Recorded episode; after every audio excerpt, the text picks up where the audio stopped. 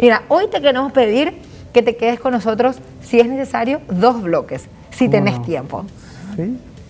¿Sí? Ya estoy aquí. Pero ¿es un sí convencido y de corazón o es un sí obligado? Yo de- depende de cómo te traten. Bueno, mira, es fundamental. Si te, la- si te invito a café, ¿te quedas Sí, otro, otro bloque? Sí, ¿cómo no? Bueno, vamos a empezar entonces, Alfredo, con esta presentación. El sueldo mínimo legal. ¿Cómo es que surge una ley para establecer un sueldo mínimo? Eso es, eso es nuevo, eso es aquí en Paraguay nomás, eso es en todo el mundo. Bien, bueno, ahí básicamente trajimos como consultora este tema eh, eh, en gran medida porque saltó, digamos, eh, un poco más de un mes o menos de un mes, eh, eh, lo- los tres ganadores del Premio Nobel de Economía como tal, eh, básicamente a, a- a- bueno, a uno de ellos, el otro que hizo el estudio con él falleció, eh, es David Carr, y él, él básicamente hace un trabajo muy empírico eh, sobre el salario mínimo. Empírico quiere decir que fue a la cancha, fue a, justamente a, a- a- a- ahí está, David Carr, el, el de la izquierda, eh, Joshua Angris y Guido Inben son los que ganaron el Premio Nobel de Economía. Pero antes de entrar en ello, entonces, y respondiendo un poco a tu pregunta, el salario mínimo nace, como siempre, luchas sindicales de los trabajadores por un salario digno.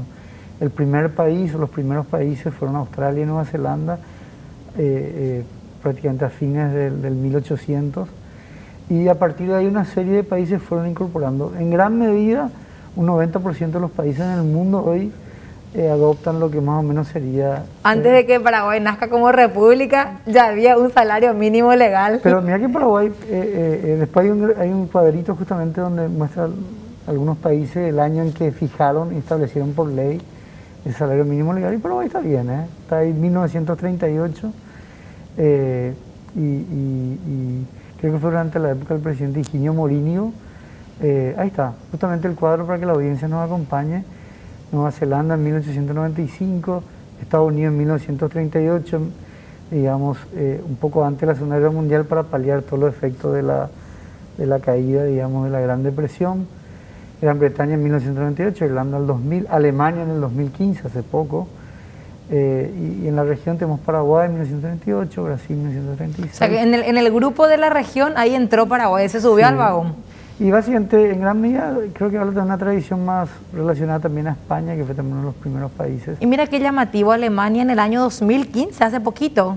Sí, exactamente. Alemania es un país, eh, eh, eh, a ellos no les gusta decir, ¿verdad? pero bueno, una- de una economía mucho más social, en donde en cierta manera los sindicatos y los obreros, en muchas empresas, las empresas más importantes, ellos forman parte del directorio.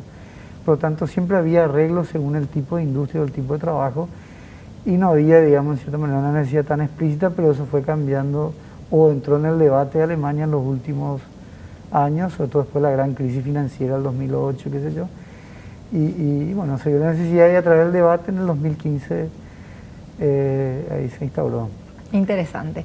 Bueno, Sí. entonces, eh, siguiendo con este... Bueno, eh, claro, siguiendo con este tema y la reflexión, eh, el premio se le da a, a- a uno de estos economistas por un estudio que, que- que hizo en el año 90-91, eh, donde básicamente este estudio él- él- él, analiza dos estados vecinos, Pensilvania y, y- y el estado de Nueva Jersey, en Estados Unidos hacia el norte, y en, en todo lo que es la industria de comida rápida, ¿verdad?